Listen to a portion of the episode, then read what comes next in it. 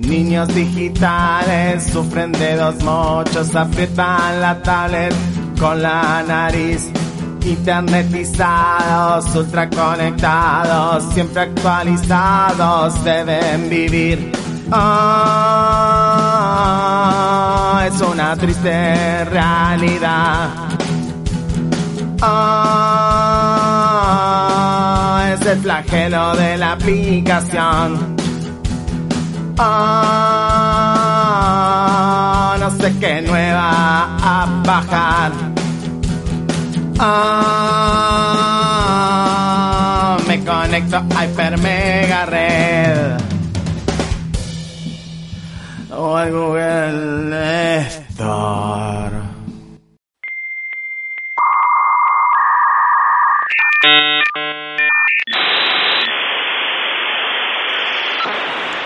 Empezamos un nuevo Hiper Mega Red, empezamos a hablar de tecnología, empezamos a hablar de cómics, de actualidad en cuanto a videojuegos y muchísimas cosas más. Mi nombre es Gabo Lev y estoy conectado con Iván Reiner, que es diseñador gráfico, licenciado en comunicación visual, es docente también eh, y es un gran amigo. Iván, ¿cómo estás? ¿Qué tal, Gabo? ¿Todo bien, vos? Bien, bien, bien, muy bien. Eh, contento de hacer este nuevo Hiper Mega Red con vos. ¿Cómo anda eso? Anda todo muy bien. Como vos justo, bueno, acabas de nombrar, mi profesión a la que me dedico con, con mucha alegría es el diseño. El diseño incluso es una pata bastante importante de, de este programa, ya que solemos hablar muchas veces de, del diseño en cuanto a productos, algo tal vez una rama más industrial, pero el gráfico también tiene su pata. De hecho, Sí. le cuento un pequeño secreto a la gente. Nuestro especialista en, en cómics, Joel Saavedra, y yo nos conocimos eh, cursando la carrera de diseño incluso. Entonces, es eh, algo que abarca todo nuestro programa. Por eso quería compartir algo que me había gustado mucho, que es el rediseño de toda la identidad de la Federación de Fútbol de Islandia. A ver, a ver, a ver. Islandia, bueno, eh, jugó con la selección argentina en el en la fase de grupos del último mundial y ahí eh, tal vez esa selección saltó un poco más al, al primer plano de la del fútbol mundial. Antes no no era muy conocida, de hecho no son muchos los jugadores que tiene jugando en las grandes ligas a nivel deportivo, pero creo que sus diseñadores sí están para jugar en las grandes ligas porque agarraron lo que es la, identidad, la marca Federación de Fútbol de Islandia, e hicieron un rediseño muy conceptual, muy interesante, muy minimalista, que no solo se aplica al diseño de las camisetas, de la indumentaria de juego del plantel, sino al escudo, a la tipografía, a un montón de elementos que forman la identidad corporativa y lo combinan con la con lo que es la historia y la identidad cultural del, del país y me pareció sumamente interesante y por eso quería compartirlo con ustedes. Pueden encontrarlo completo con todas las piezas en hipermeganotas.wordpress.com. Ahí hay un enlace al estudio que hizo el diseño, este rediseño. Y nada, me pareció algo lindo y distinto para, para compartir al empezar este nuevo programa. Sí, sí, va, está buenísimo. Ahí estoy entrando en Hiper Mega Notas y sí, me sorprende. Me sorprende el rediseño, me sorprende eh, la, la creatividad para llevar adelante todo esto. Está bueno, está bueno hablar de estas cosas también, aprovechando que, que te tenemos en tu rol de diseñador también, para entender también cómo abarca todo y lo importante que es el diseño actualmente. eh, bueno, creo que ya nadie lo discute, digamos. eh, es el famoso, la, falsa dicotomía, si querés, ahora que está de moda decir falsa dicotomía, podemos decir entre el contenido y el mensaje, ¿no? Claro, bueno, a mí me, me parece algo fundamental, por eso me dedico a esto de alguna manera, entonces que yo lo diga tal vez no es algo 100%, no quiero usar la palabra objetivo porque nada es 100% objetivo, pero bueno, eh, me, me entendés hacia dónde voy. Sí, sí, Eh, sí. Pero ¿por qué a vos, eh, si bien algo ya contaste recién, eh, qué fue lo que te impactó de entrada y por qué te parece que es algo que, que, que está bueno para conocerlo por fuera de quienes se dedican a esto? Me gusta mucho cómo ata ciertos conceptos culturales de, de la sociedad islandesa, del, del país, cómo lo logra plasmar gráficamente usando muy pocos recursos, no me refiero a algo que se vea barato, sino utilizando eh, pocos elementos, digamos, algo que es una imagen compleja, pero eh, son líneas sobre un fondo. Y cómo representa visualmente los conceptos que toma de la, de la identidad islandesa. Y además de eso, o sea, yendo puntualmente a lo que es la indumentaria deportiva en sí, lo que hace Puma, que es la, la marca que tiene el acuerdo para vestir a la Federación Islandesa, cómo logra también eh, adaptar esta nueva identidad a la, a la camiseta sin que se pierda. Es realmente una camiseta muy linda que eh, yo, o sea, si estuve, si uno pasa por así uno de estos locales de, del centro de la ciudad y estuviera en la vidriera, yo me la compraría, por ejemplo. Es una camiseta que me parece muy linda. eh, incluso también hay una tipografía que respeta este mismo sistema, por eso es algo que me pareció muy, muy interesante. Sí, sí, veo que sí, y eh, de hecho estoy scrolleando en la página que nos, que nos compartís en Hiper Mega Notas, y estoy llegando hasta un skin sobre un eh, joystick de PlayStation. Sí, bueno, eh, hay que hay que hay que vender todo tipo de productos también, no no, no perdamos de vista eso. Fantástico, de todo entonces eh, la recomendación de Iván. Esta vez una recomendación de diseño, me gustó para empezar este Hiper Mega Red, la recomendación de diseño de Iván Reiner, acuérdense hipermeganotas.wordpress.com, ahí tenemos eh, toda la información, la guía de este episodio que sigue de la siguiente manera. Sí, también ahí eh, en la en nuestro en nuestro blog les dejé el rediseño de la Liga Profesional de Fútbol Argentino. Cambió la nomenclatura, cambió el logo. Les dejo el logo nuevo, ya que es relativamente nuevo y, tiene que ver con esto que les mostramos antes. Y también el logo de la Federación de Ecuador, que es eh, bastante parecido, por si quieren explorar un poco en, en este mundo. Pero ya metiéndonos de lleno en las novedades más eh, tecnológicas de la semana, tenemos un anuncio de la empresa Niantic. Niantic es quien desarrolló Pokémon Go. Recuerdan este juego sumamente popular y muy jugado de hace ya algunos años. Eh, Niantic también desarrolló un juego de Harry Potter que se llamaba Harry Potter Wizards Unite cuya premisa era básicamente la misma que la de Pokémon Go, pero en vez de atrapar Pokémon teníamos que hechizar algunas criaturas.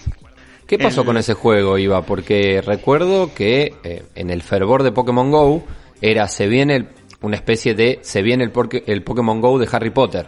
Claro, Eh, exactamente. dos, dos franquicias enormes, eh, dos marcas muy fuertes eh, que marcaron la infancia de muchos, la adolescencia también. Pero me parece que pasó medio sin pena ni gloria, ¿puede ser? Y la adultez, déjame que agregar. Bueno, Eh, sí, sí, está bien. Sí, no tuvo la repercusión que, que tuvo Pokémon Go, para nada. Yo creo también que Pokémon es una franquicia que se presta mucho más a esa dinámica que Harry Potter. El loop, digamos, el, el bucle de un juego de Pokémon se basa principalmente en atrapar y competir. Eh, Harry Potter no. De hecho, a los juegos de Harry Potter eh, que han, han sido en su origen muy buenos eh, y después con el tiempo han ido, han ido cayendo, tienen el rumor del RPG de Harry Potter que nunca salió, básicamente que está en desarrollo desde hace años y años, y creo que también tiene que ver un poco con eso, con encontrarle la vuelta a cuál es la dinámica que puede ser entretenida para jugar y que respete el canon de la saga. Eh, yo creo que por eso eh, no tuvo tanto éxito la, el Harry Potter Wizards Unite. ¿Pero sigue disponible el juego? Sí, el juego se puede, se puede bajar, se puede jugar. De, eh, incluso, o sea, es tal cual la misma dinámica que el Pokémon Go. Uno va caminando por la calle, se encuentran estas criaturas, tiene eh, lo que serían las eh, Pokéstops del Pokémon Go, que tiene otro nombre que en, en- en el juego de Harry Potter. O sea, es la dinámica es la misma, en vez de atraparlos los, los hechiza, eh, haciendo un dibujo de un patrón de un hechizo sobre la pantalla. O sea, realmente es el mismo, mismo juego. Ahora Niantic anunció que está trabajando en una versión, digamos, también de realidad aumentada del juego de los colonos de Catán. Los colonos de Catán es un juego de mesa. No sé si has tenido la oportunidad de jugarlo alguna vez. Mm, No, no lo, no, me suena, eh, me suena mucho. Imagínate como si mezclaras el TEG y eh, Dungeons and Dragons, Calabozos y Dragones. Ajá. Imagínate Claro. una cosa así. básicamente. Es un juego parecido al TEG que incluye eh, miniaturas, cartas y, y demás. Bueno, anunciaron que están trabajando en una versión de realidad aumentada de los colonos de Catán que se va a llamar Catán World Explorers. No sabemos mucho más todavía, no tiene fecha de salida, o sea, se sabe que va a estar disponible para Android y para iOS, pero no hay preregistro ni nada. Eh, solo algunas imágenes promocionales. Me parece interesante ver si logran despegarse de Pokémon Go y hacer algo más auténtico para esta saga o si vamos a ver el Pokémon Go de los colonos de Catán y nada más. Interesante la pregunta, porque claro, eh, cuando apareció Pokémon Go era es fue el boom de la realidad aumentada eh, y creo que Niantic lo llevó adelante bastante bien. Eh, nos, ha nos ha mantenido entretenidos a muchos por mucho tiempo. Algunos siguen hasta hoy, diría Gustavo, pero en relación al, al, juego, eso doy fe, que conozco gente que aún sigue jugando al Pokémon Go, o sea que ha funcionado. Pero es verdad, en cuanto a realidad aumentada, no hubo otra. No hubo eh, otro juego que yo diga, bueno, funciona, está bueno. La verdad que no, no lo he visto en otro juego, así que puede llegar a ser interesante. Estoy viendo acá el enlace que nos dejaste en, en el WordPress y parece muy interesante porque vendría a ser, bueno, hay una leyenda que dice que el mundo es tu tablero de juego, es tu tablero, digamos, ya que es un juego de mesa, eh, está interesante pensar eh, a, los mapas de, Google, que es lo que utilizan estos juegos de realidad aumentada, como una especie de tablero. Claro, también la ventaja es que esta franquicia no tiene una historia tan marcada fuertemente como puede ser Pokémon para bien, o en este caso la de Harry Potter para un resultado no tan positivo. Entonces puede ser un poco más abierto lo que se puede hacer y no tengan que atarse tanto y tal vez eso pueda dar un resultado mejor. Ah, vamos a ver eh, cuando sale, que sale, digamos.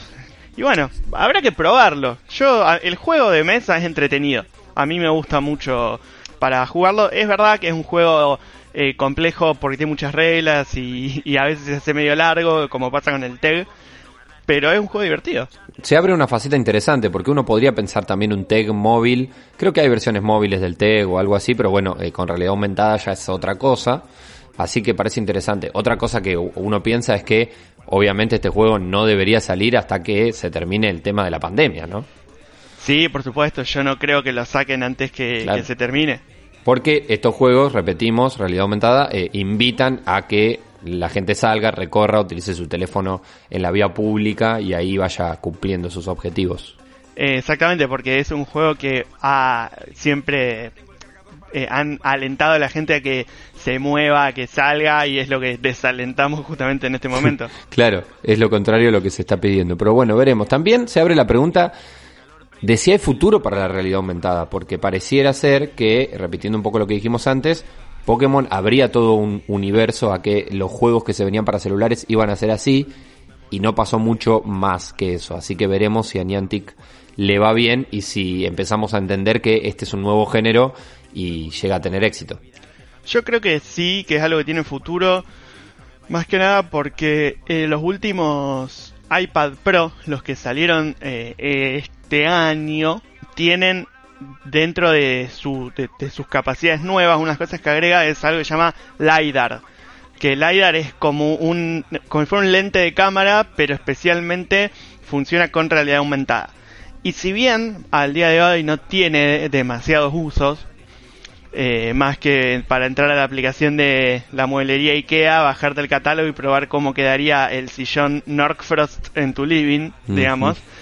Pero eh, si hay inversión y desarrollo en ese aspecto, yo creo que puede venir, puede haber eh, juegos y más aplicaciones que, que se tiren para ese, para ese lado. Incluso Google tiene el Core eh, AI Kit, que también es para realidad aumentada.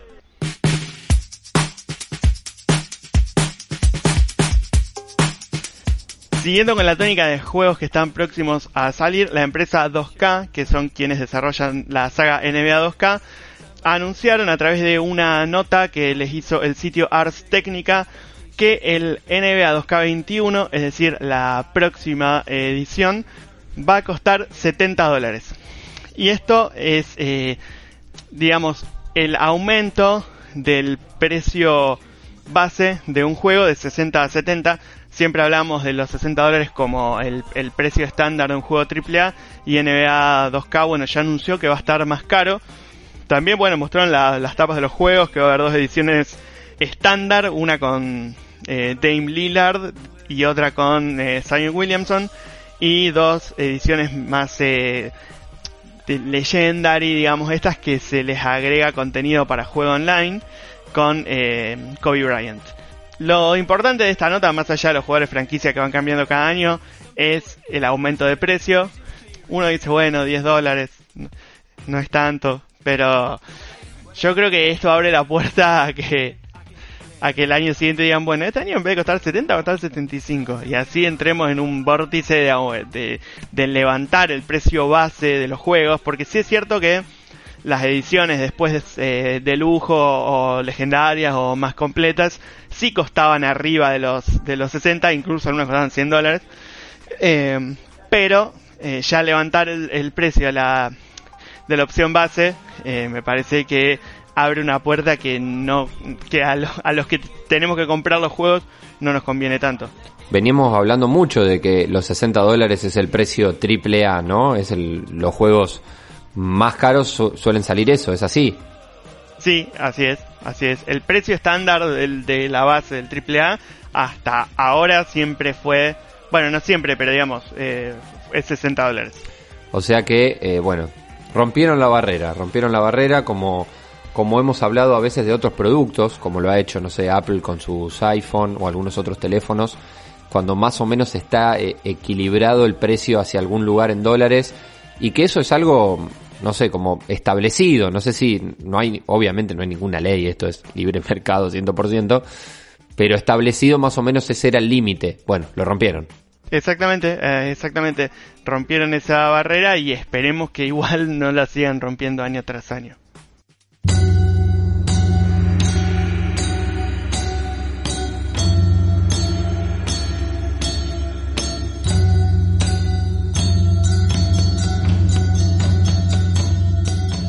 Es el momento de Hiper Mega Comics, como cada semana en Hiper Mega Red, nuestro espacio dedicado a los cómics con nada menos que un dibujante de cómics, ilustrador y también un especialista en el tema, que es Joel Saavedra, lo podés buscar en las redes como arroba Joel M. Saavedra. Bienvenido Joel, ¿cómo estás? Muy bien, es un placer estar acá con ustedes hoy de vuelta.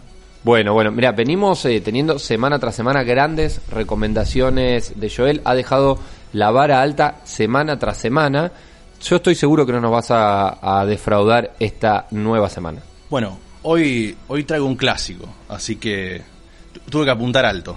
A ver.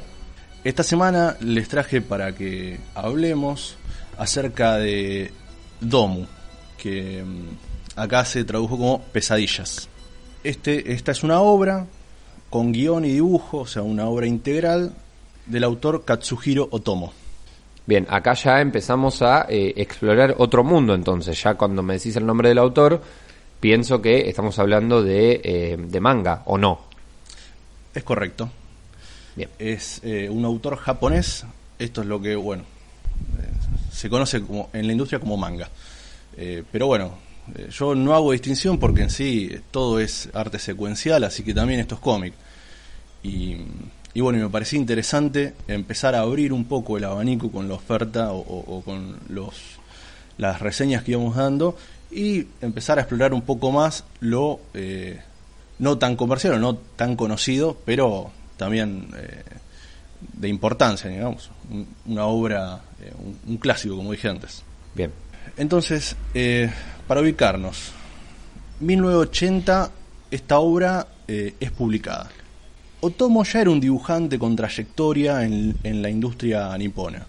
Había comenzado su carrera en el 73 con adaptaciones de obras extranjeras e intercalaba este trabajo con dibujo publicitario y algunos diseños para producciones animadas, lo que sería diseño de, personaje. Ya para 1979 publica Fireball, que es la primera obra que le haría ganar un lugar destacado eh, en la industria. Y ya para el año siguiente terminaría consagrándose con Domu, esta obra de la que vamos a hablar hoy, como un autor de prestigio en la industria japonesa.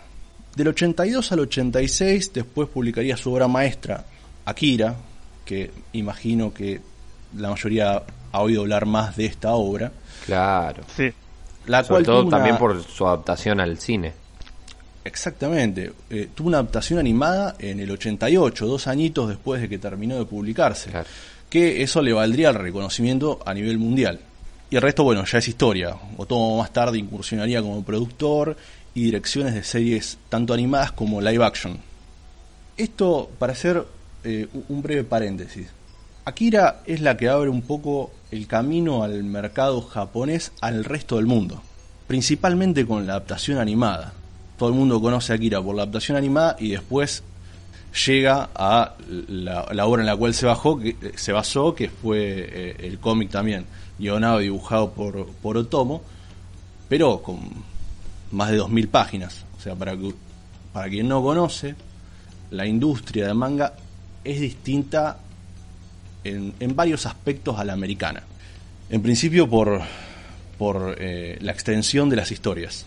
Allá cada tomo, o sea, no existen las revistas, los, los issues, digamos, las revistas eh, mensuales. Allá el tomo más chico que eh, se produce es de 200, 250 páginas. No sale la revistita 24. Por eso es que las producciones, las obras eh, japonesas son de una extensión enorme, el- el- son, grandísimas. Claro, ya si querés dije, comprar un...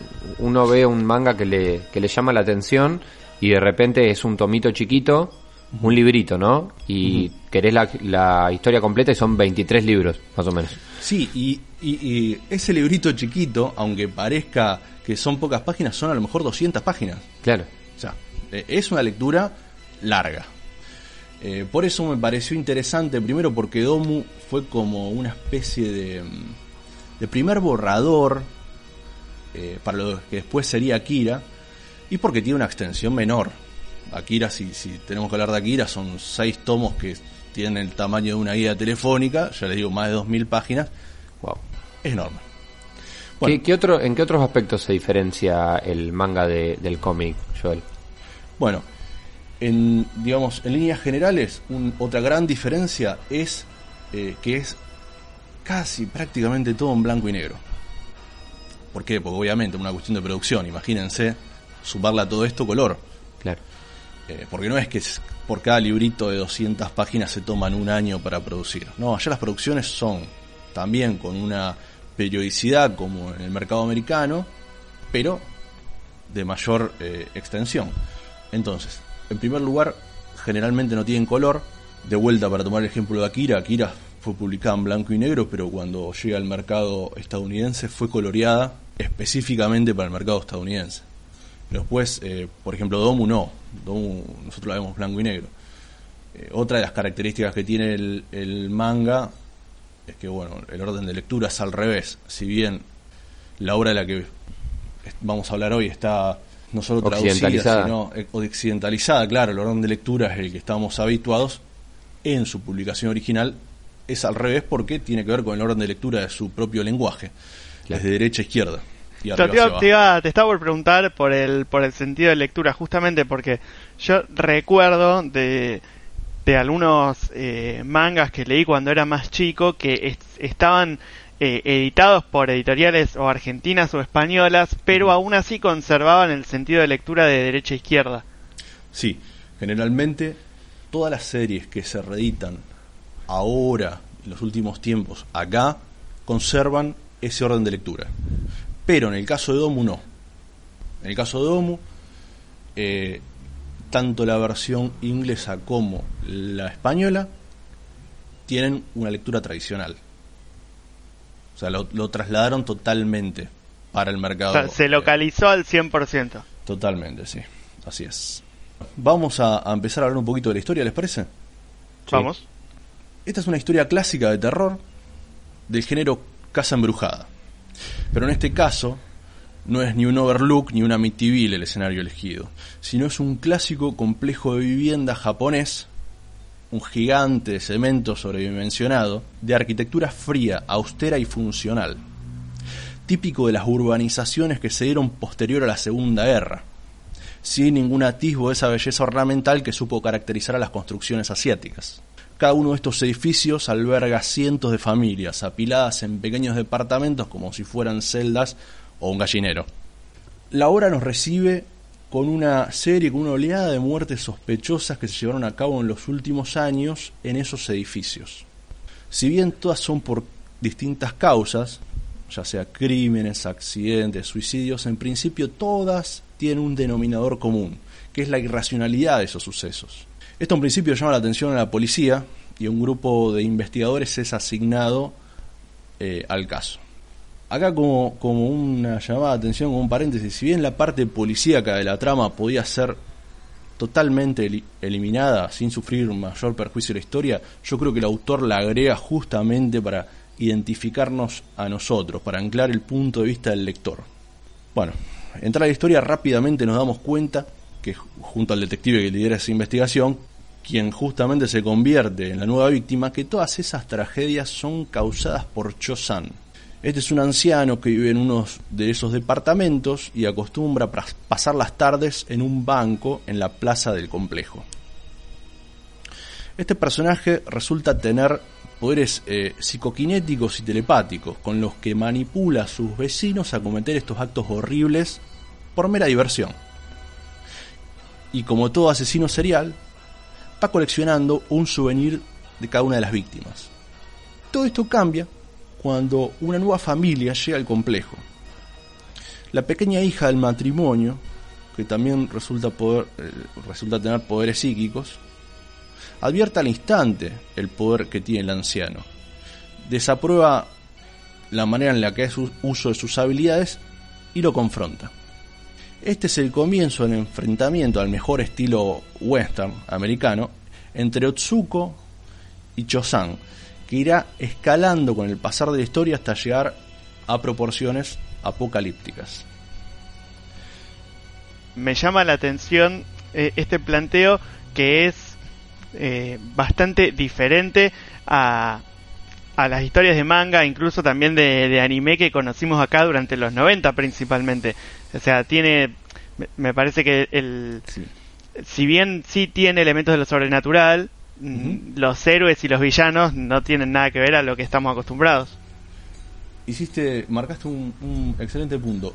Esto no, la historia, la estructura de la historia no es parecida a lo que estamos acostumbrados a ver tanto, o lo que se conoce tanto como manga y anime, en el sentido de que no tiene esa espectacularidad, esa, esa sobrecarga de acción, sino que va siempre con lo justo. Es más, tiene un ritmo totalmente cinematográfico. Eh, yo creo que, que Otomo le encantaba el cine, eh, se nutría no solo del cine local, sino también del occidental, y la trama tiene lo justo y necesario.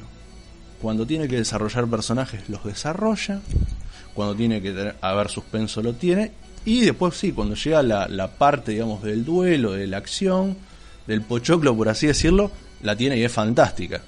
Pero no es ese ritmo intenso al que uno está acostumbrado cuando ve eh, algún tipo de producción eh, oriental.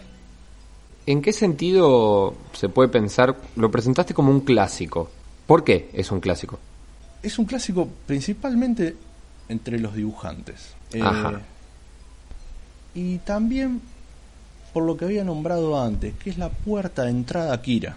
No voy a hacer una reseña de Akira, pero trata temas muy parecidos. Todavía. Todavía no. Todavía no. Vamos a dejarlo un poquito más para adelante. Pero trata temas muy parecidos que acá el autor ya explora. Se ve que son ideas que ya venía masticando, que es algo, el tema del proceso de, creación de las historias es algo que solemos hablar acá en este espacio. Entonces, primero la elegí por eso. Segundo porque es Otomo es el que abre la puerta al manga hacia todo el resto de la industria. Y es y lo que no quiero dejar de nombrar que bueno, lo más bello que tiene Otomo es el dibujo. El dibujo es una locura, es algo espectacular el dibujo. Eh, si bien uno puede ver las raíces orientales en el dibujo, tiene un estilo que no es el que uno a lo mejor asocia en ese imaginario que tiene. tiene una cuota muy, muy grande de realismo. Pero realismo no en el sentido de que eh, a lo mejor uno asocia realismo con una infinidad de tramas. No, tiene las líneas justas y necesarias para que las imágenes nos den la idea de que estamos viendo personajes que los podemos cruzar en, en cualquier calle. Realmente cada personaje tiene, bueno, la redundancia, una, una, personalidad, se puede ver eh, cómo él los describe visualmente. Son estas cosas son eh, muy propias de autores que manejan justamente las dos partes de la historia, ¿no? la, la escrita y la visual.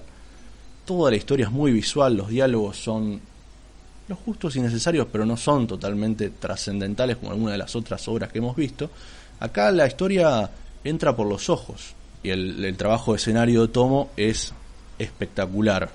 Eh, para el quien no lo conozca, lo invito a, por lo menos a, googlear el trabajo de, Otomo. Es, es fantástico porque tiene muchísima profundidad, tiene un realismo extremo y un nivel de detalle que no es propio, a lo mejor, del manga y de muchas de las otras eh, industrias tampoco. Es algo, es, es un, un, autor al que los dibujantes solemos, solemos ir bastante. Claro, bien, bien. O sea que nos, está, nos estás invitando a leer un manga de un distinto dentro del manga. Sí, sí, de un grande. Claro, claro. Yo tengo, tengo dos preguntas eh, al respecto. Ya que nos invitas a leerlo, la primera es si esto está editado en, en inglés o, o, en español. Sí. Esto fue editado en principio en Japón en, en libros mensuales. Después se recopiló. En Estados Unidos se compiló en un eh, TPB por editorial Dark Horse y en español también está compilado en un libro, una edición hermosa de Norma Editorial, que acá se consigue. Y lo otro que te iba a preguntar es si después de la repercusión y el éxito que tuvo eh, la, la, versión animada de Akira, más allá de, digamos, de, de la versión manga, no hubo eh, adaptaciones de, de esta obra o de alguna otra obra de este autor. Bueno, mira, eh, desde que yo tengo memoria, quieren adaptar a Akira. Hubo miles de, de, intentos de adaptar a Akira.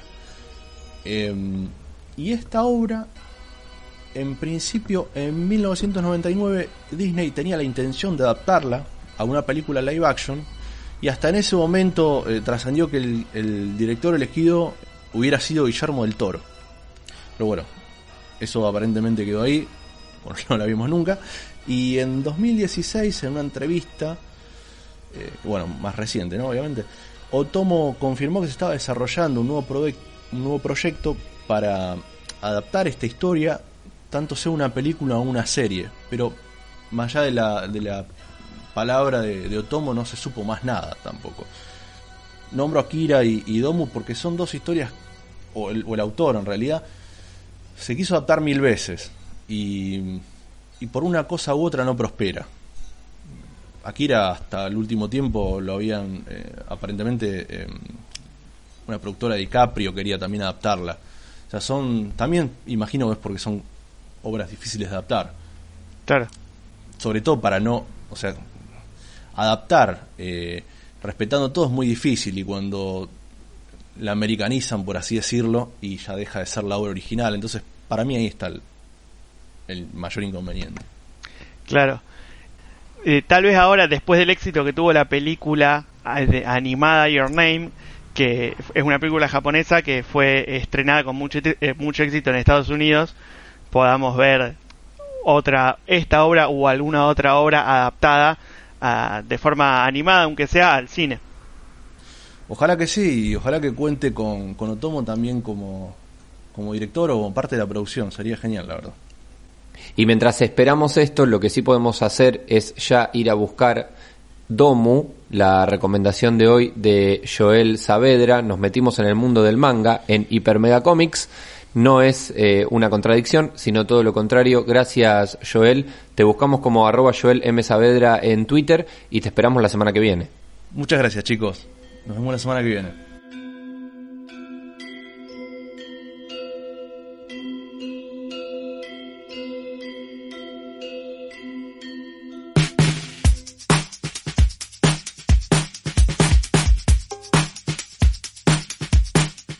Uno de los lanzamientos más esperados de cada año es el del iPhone de turno.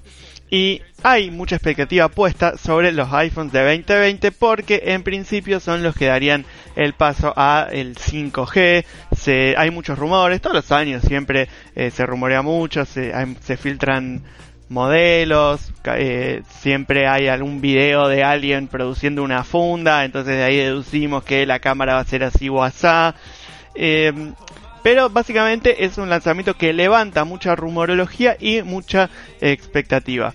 Y esta semana eh, salió publicado un rumor bastante interesante y hasta polémico, te diría, que es que los iPhones 12 o los iPhones de 2020, ya que todavía no sabemos si se llamarán 12 o cambiarán de nomenclatura, pero los que van a salir en septiembre-octubre de este año vendrían sin el cargador dentro de la caja.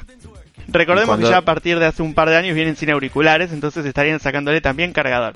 Claro, cuando decimos sin cargador dentro de la caja, no es que te viene en un paquetito aparte, ¿eh?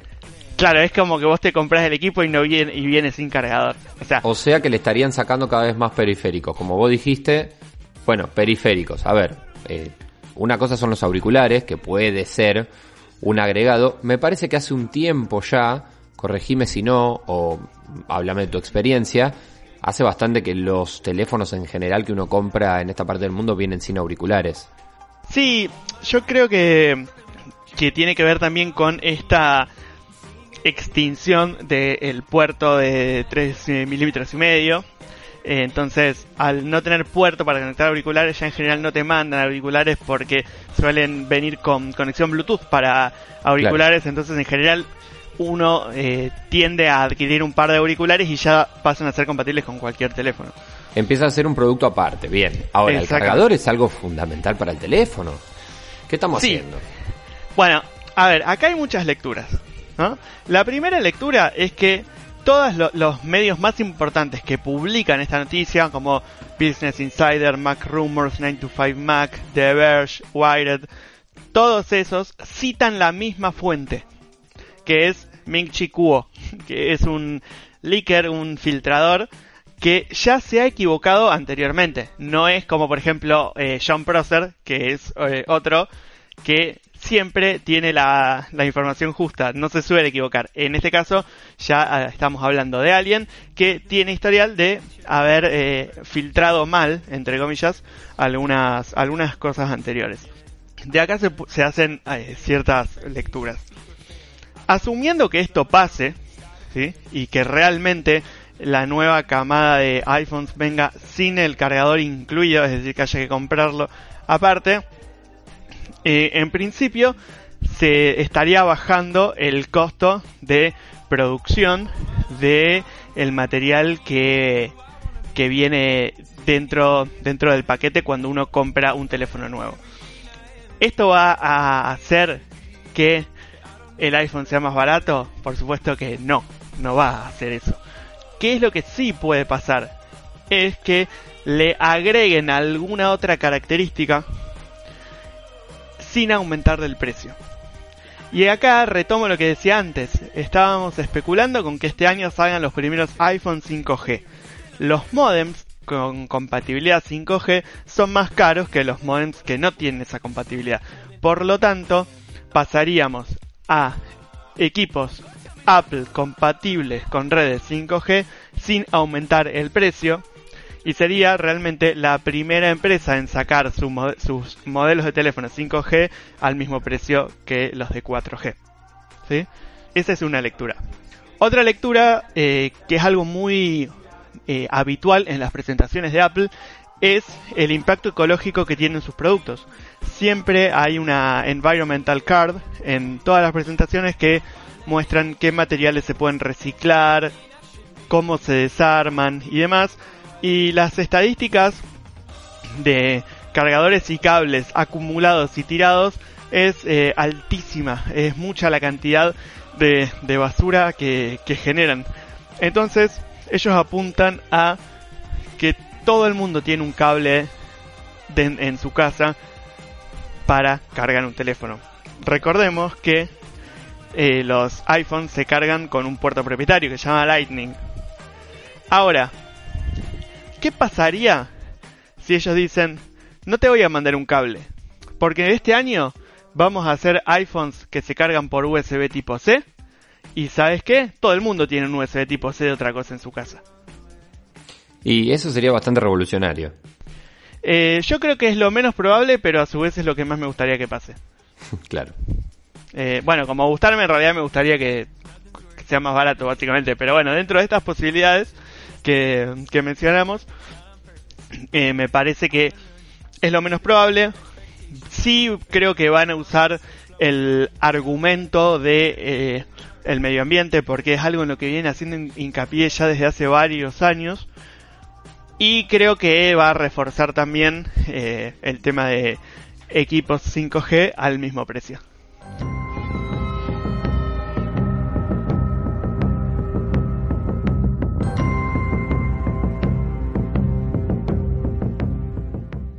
Gabo, ¿vos viste la última Star Wars? No vi la última Star Wars. De la última mm, camada de Star Wars, la de Disney, y con esto ya estoy diciendo más o menos lo que opino de eso.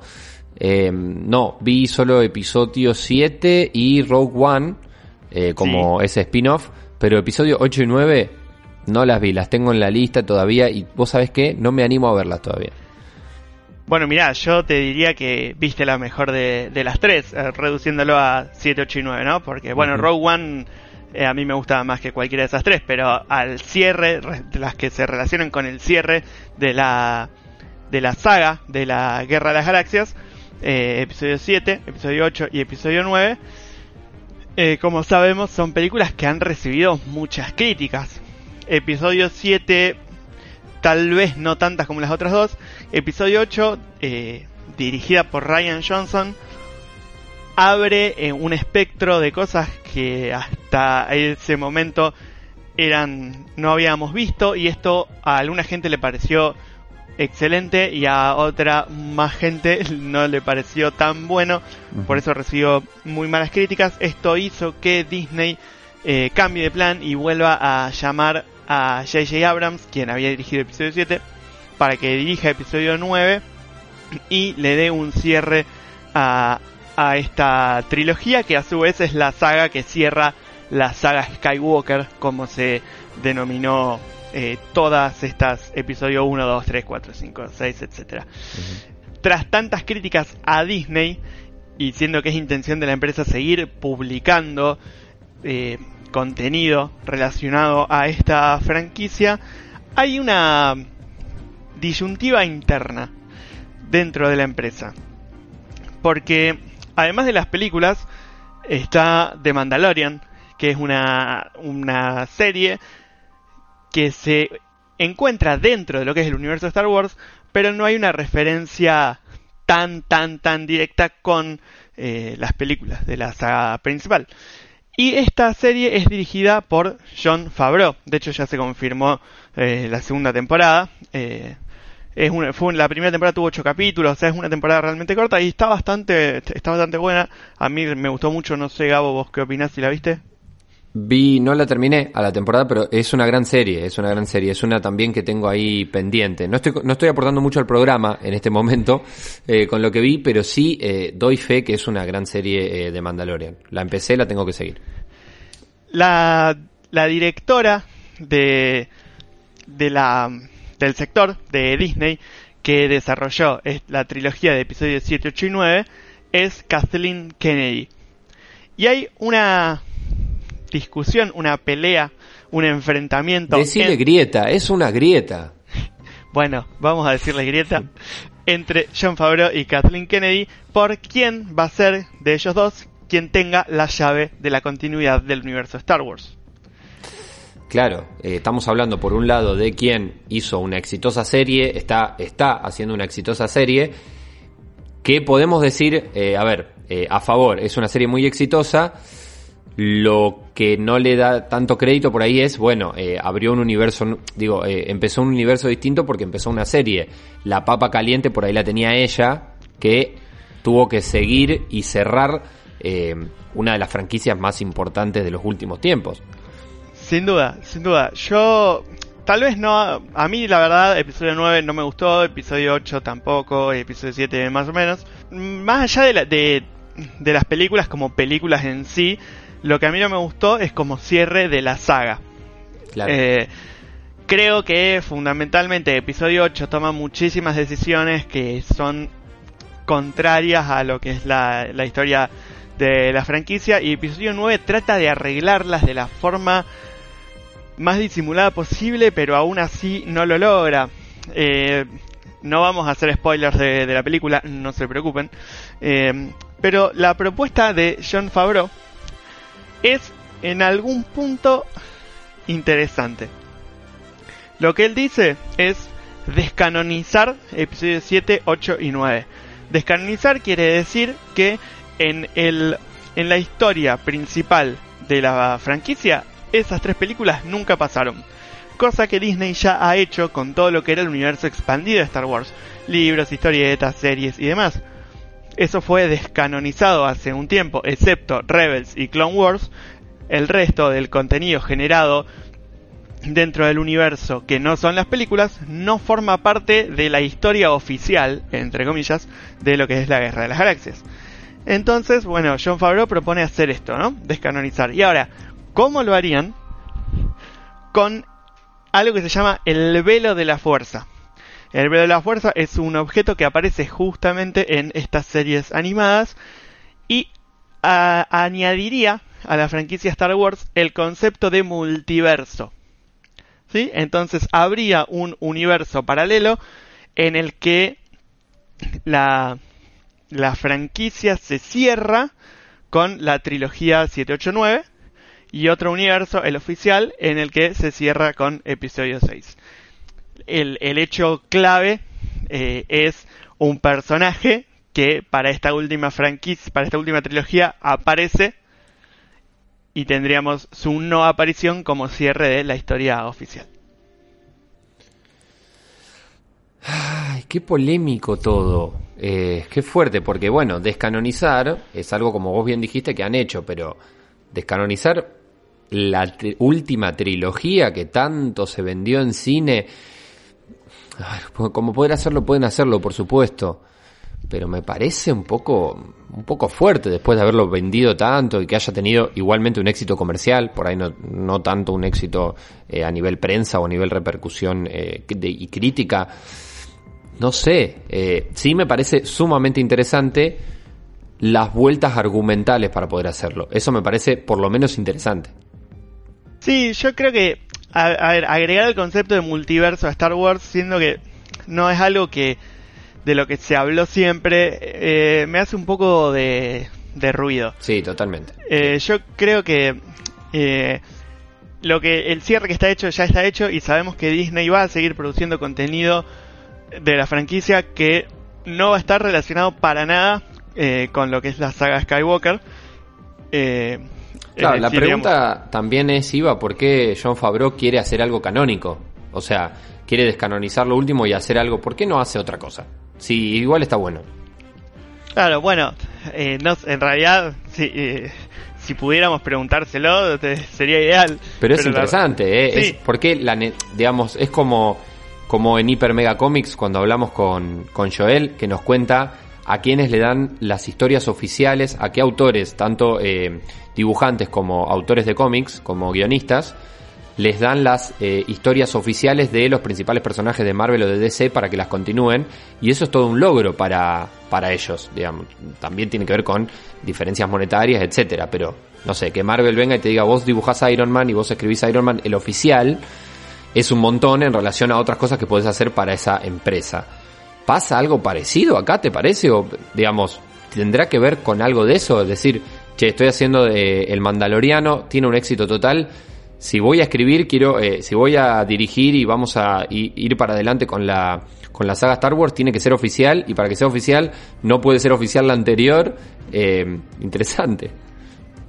Sí, lo que, lo que sabemos es que la continuidad de la saga en manos de Disney iba a ser mil años antes o mil años después de la saga Skywalker. Es decir, un futuro muy lejano o un pasado muy lejano que este pasado es el que tiene más, eh, me parece, más puntos para, para ser el, el, el elegido, porque, bueno, tuvimos ya el, el, el, juego Knights of the Old Republic, que fue uno de los juegos más exitosos y con mejor recibimiento por parte de los jugadores, que nos, eh, nos sitúa en un momento de auge de la República, también en un momento de auge del movimiento Jedi. Entonces es algo muy distinto a lo que, a lo que vimos. Y en cambio, si vamos hacia el futuro, no tenemos ninguna, ninguna referencia, está todo el panorama eh, por, por explorarse. Veremos para, para dónde para dónde va. ¿Y a vos qué te parece? Eh, ¿qué, qué, qué es lo que puede pasar? Primero, ¿quién ganaría esta grieta para vos? podés dividirlo entre quién quisieras que lo que, que gane y quién te parece que va a ganar eh, y para dónde se va a ir. Eh, mira, a mí me gusta mucho lo que hizo John Favreau con The Mandalorian, pero me parece que descanonizar el final de la saga no tiene ningún sentido. Realmente eh, ya está ya está grabado, ya está, está. emitido claro. y tampoco por a ver eh, porque no le haya gustado a a la, a la mayoría de los fans es motivo por, por el que lo tengan que, que sacar de la continuidad. Es el final que tuvo la saga, el final que Disney decidió o que la persona que estaba a cargo de esa división ideó junto a un grupo de trabajo y ese trabajo eh, se hizo, se publicó y ya está.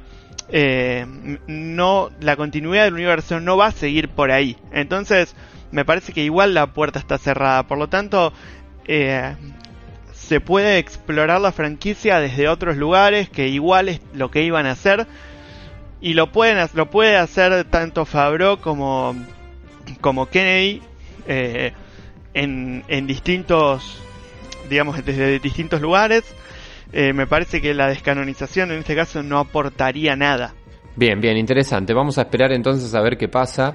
Eh, la lucha por quien tiene el oficial, la historia oficial de Star Wars.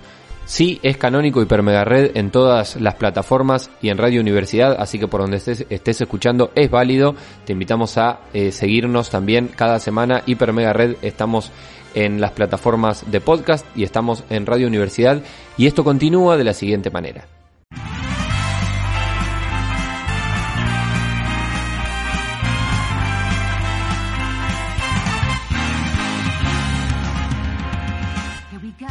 Como cada semana tenemos las recomendaciones videojueguiles, así nos gusta decirle, a lo que Iván Reiner nos trae en cada Hiper Mega Red juegos que podemos jugar a buenos precios y en diferentes consolas. Iva, ¿qué tenemos hoy?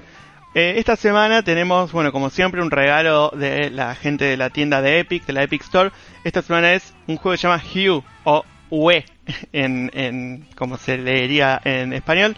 Es un juego de ingenio, de resolver puzzles, tipo una especie de, de algunos rompecabezas en los que el color o la ausencia de color tienen un rol eh, preponderante. Eh, como siempre decimos, es un juego que está gratis, pueden eh, hacer la, la simulación, bueno, no es una simulación de compra, es una compra, pero, pero les cuesta cero pesos, cero dólares, lo bajan, lo instalan, lo prueban y si no les gusta, lo desinstalan, no les cuesta nada más que unos minutos. Steam sigue con sus ofertas de verano, que serían nuestras ofertas de invierno, y hay muchísimos, muchísimos juegos que están en, en, descuento, como les dijimos la semana pasada, los alentamos, los invitamos a que hagan su propia exploración. Esta vez yo les traje algunas recomendaciones que tienen que ver con mis gustos personales, es una especie de colección curada de juegos que me gustan a mí, pero todos los recomiendo, así que eh, están invitados a probarlos. Está uno que se llama Townscaper, que es un juego muy raro, es un juego no juego. Hay que ir construyendo unos edificios, pero el edificio se va construyendo por una especie de inteligencia artificial, pero se expande hacia el lado que nosotros le decimos. Es más algo para ver que para jugar, pero el concepto es sumamente interesante, cuesta 80 pesos. Tenemos Epistory, a 65, que es una, una, una especie de juego entre aventura y RPG, pero para pelear con los enemigos tenemos que tipear. Eh, es un juego muy para usar un teclado mecánico, que eh, cuando aparece un enemigo, tipeamos la palabra que aparece sobre ese enemigo y así le, pegamos. Es un concepto bastante interesante. Repetimos Epistory a 65 pesos. Tenemos el Middle Earth Shadow of Mordor. Es un juego ubicado dentro de la saga del Señor de los Anillos. Edición juego del año a 225 pesos. También a 225 tenemos Rocket League, que es una especie de fútbol con autos y una pelota gigante. Eh, ¿qué, puede, ¿Qué puede salir mal en esa combinación? Tenemos un juego eh, de cartas, para quienes les gustan los juegos tipo eh, Magic, tipo Hearthstone o Yu-Gi-Oh! Una cosa por ese estilo, pero es un roguelike, por lo tanto es generado aleatoriamente. Se llama Slade Spire y está 140 pesos. También tenemos Hellblade, Senua Sacrifice, que es un juego de aventuras en los que nos ponemos en la piel de un personaje que escucha voces dentro de su cabeza. O sea, es un juego para, para jugar de ella porque da un poco de miedo. Está 100, 100 pesos. Tenemos Football Manager 2020 caro, mil pesos, pero bueno, eh, suele estar mucho más caro, es un descuento bastante importante que, que, tiene este juego. Uno de los mejores de la historia para mí, Chrono Trigger, a 115 pesos, es un regalo y trae horas y horas de jugabilidad. Astronir, que lo hemos recomendado ya varias veces, está 215 pesos. Y este especialmente para vos, Gabo, que sos un amante de los juegos retro, tenemos Crash Bandicoot Insane Trilogy, es decir, el 1, el 2 y el 3, a 340 pesos. Son los tres juegos de, de, Crash de PlayStation eh, porteados a PC. Eh, funcionan eh, perfecto, se ven muy lindos.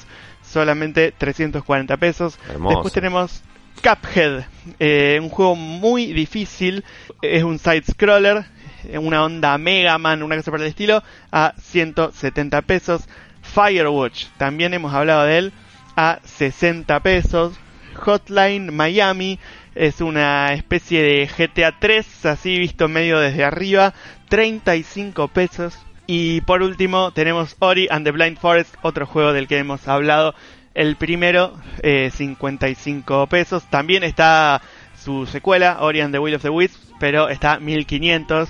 Ya es un precio un poco más elevado, pero si no jugaste el primero es súper recomendado, igual que cualquiera de los otros que hemos nombrado acá, que podés entrar a hipermeganotas.wordpress.com y revisar la lista completa o entrar a Steam y hacer tu propia búsqueda.